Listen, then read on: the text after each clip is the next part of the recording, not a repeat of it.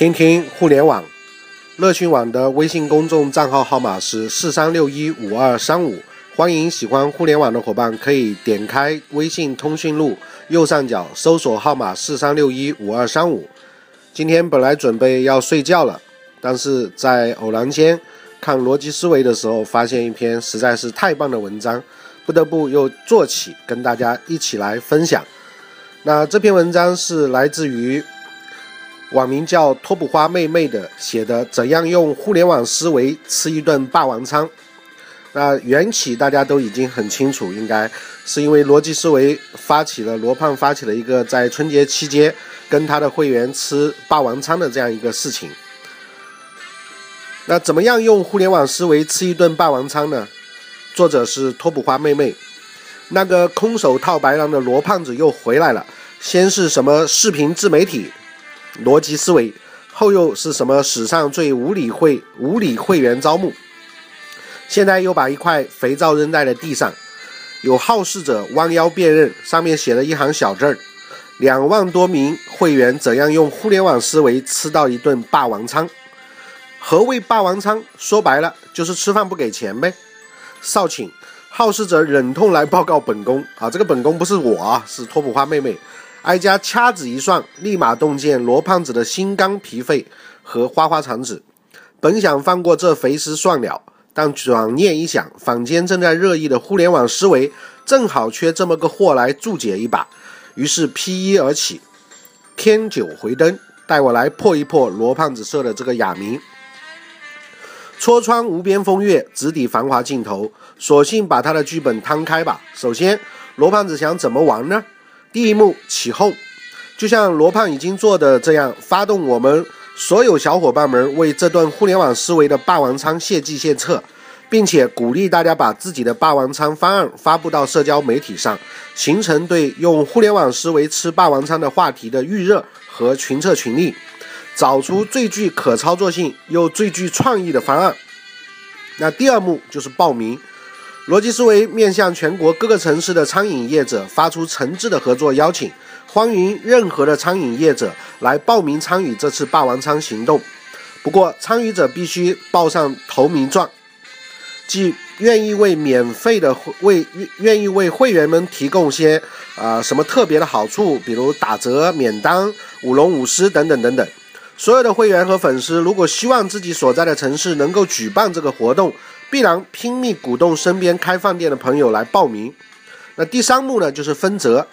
这次大规模的霸王餐的组织，不能依靠逻辑思维的运营团队，而是要秉承去中心化、多点连接的方式展开组织工作。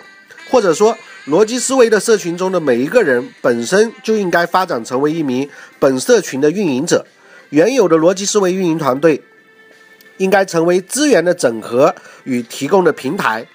那各地的霸王餐应当由各地的会员朋友圈圈中产生的志愿者团队组织，除赞助资源的统一运作外，所有的流程应在当地来运作运转，充分发挥社群的自组织性。那第四幕就是汇流，这么大规模的霸王餐，仅仅让餐厅老板们买单似乎不大合适，咱又不是斗地主，因此呢，逻辑思维需要诚意邀请全国各个优秀的公司来为这顿霸王餐贡献力量。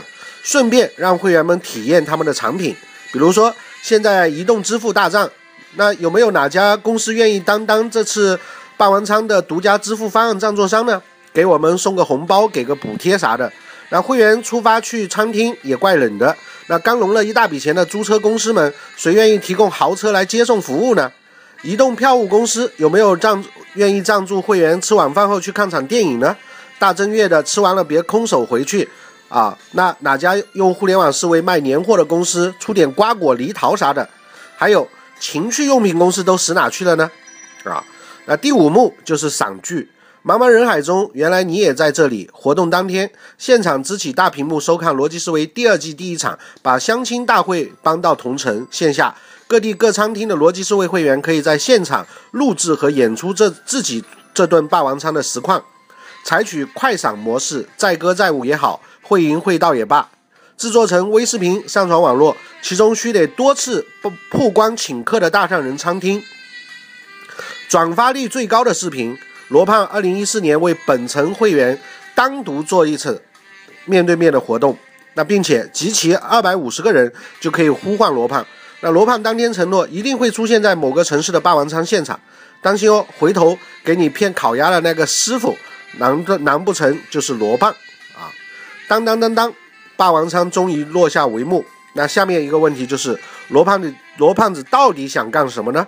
对于罗辑思维来说，在自己会员中的影响力，自不是以代言。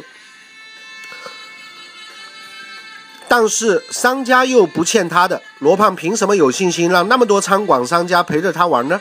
就凭他那个才两百万左右受众的自媒体，就能裹挟全国各地的餐馆和商家掏出真金白银？他还没有任何营销成本。一嗓子就能喊来个酒池肉林，切，我呸！罗胖子近年来的所有行动，其实都是围绕着两个目的展开的。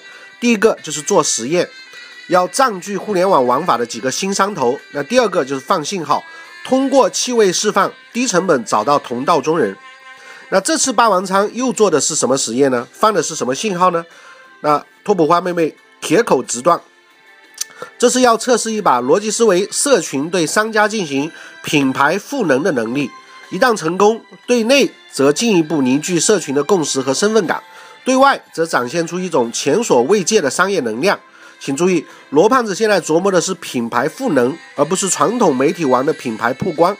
品牌曝光是你没有，我卖给你；那品牌赋能是你不能，我能让你能。品牌赋能立足于规模扩张的逻辑。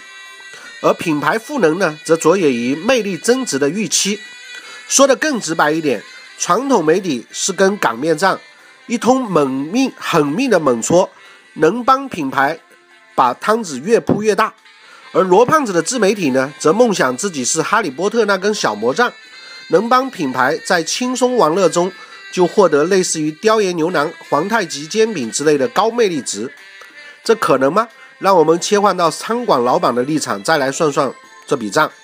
当用互联网思维吃霸王餐活动落幕落幕的时候，餐馆老板至少将收获以下几样东东：第一个，餐厅可以登上逻辑思维视频节目和微信公众号上亮相，相当于做了个不是花现金的广告；第二个呢，闪爆新浪话题榜的热门关注。对比之下，平时辛辛苦苦维持的那几个微博账号就简直弱爆了。第三个是让全体员工体验一把啥叫用互联网思维开饭店。第四个就获得全程最爱智求真的客户群体的认知，并可能做成长期固定活动的场所。呃，第五个是与另外一些中国最酷的公司一起做一次活动。第六个就是罗胖子要是不笨的话，可能会发布一张中国最具互联网思维的餐厅排行榜。餐馆如果落选，则又赚了一轮入选啊！也许有很多人会认为这个方案是异想天开、胡说八道。我也不知道究竟会有多少家餐厅愿意参与这个赏剧实验。但是我坚信罗胖的这段话：互联网时代。一旦去中心化之后，没有所谓的粉丝经济，只有社群经济。社群经济的底层密码就是让一群协作成本更低、兴趣点更相同的人结合在一起，共同抓住这个时代赋予我们的机会。其实也没有必要这么啰嗦，互联网思维让那么多人纠结为难。今天就为诸公点一个穴，互联网思维的本质就是更低成本的连接。第一个人与人的连接，在工业时代，个人是孤独的、离散的。我们像茫茫大海中的一艘小船，等着被一个个打捞到大公司的战舰上去。而对于战舰来说，捞上来的小船中遇到对的人的几率也非常之低。因此，商业只能依靠规模来对冲风险。但是，移动互联网对商业的一大贡献，就是促成了社群的形成，成千上万人彼此相连，做爱做的事儿，交配交的人。这不仅影响人们的社交生活，也彻底改变个人与企业之间的沟通与互动的模式。也许我们仍然是小船，但是这些小船以价值观为暗号，彼此相连，守望相助。物理上的距离被社交工具所消减，社群模式使得社会的多样化和个人的归属感得到自然的平衡。人类走出部落，在孤独了几千年后，重新在社群中找到了存在感。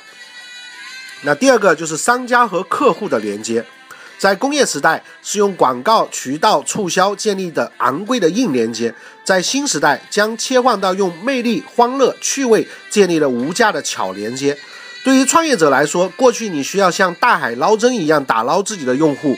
但是现在不必了，社群已经在那里集结，并且以价值观打通在信息、产品、服务和体验等多个层次的需求共性。你只需要读懂他们，服务他们，仅仅靠服务好一个社群，也能成就一番事业。那一言以蔽之，我们彼此连接，创造出各种新模式。商家和我们连接，用魅力降低成本，这就是所谓的互联网思维。还有什么可多说的吗？那罗胖看到托普花妹妹的这篇文章之后呢，说了三个疑问：第一个，有这样的好事，餐馆怎么能不参加呢？第二个，这样好玩的事，会员怎么不大，怎么不喜大普奔，并鼓动身边的餐馆参加呢？第三个，托普花妹妹能写这样的文字，怎么能嫁不掉呢？那想追托普花妹妹的，可以发邮件给他，具体在哪去关注逻辑思维啊？那我今天只是自己学这篇文章的时候。哎，觉得果然有才的人实在太多了，文笔写的也很好，而且表达的非常的清晰。那整个互联网思维里面呢，最核心的一个链接、连接这样一个词，形成了我们的固定的部落。那这些部落是经过互联网已经筛选掉的一些价值观。那这样的部落，它真正的商业价值就非常非常的巨大。那这就是我们今天听听互联网跟大家分享的。内容，那如果您喜欢互联网，想一起学习互联网，可以加我们的乐讯网公众账号四三六一五二三五，或者直接搜索公众账号乐讯网，快乐的乐，培训的训，乐讯啊，我们一起交流学习成长，谢谢，再见。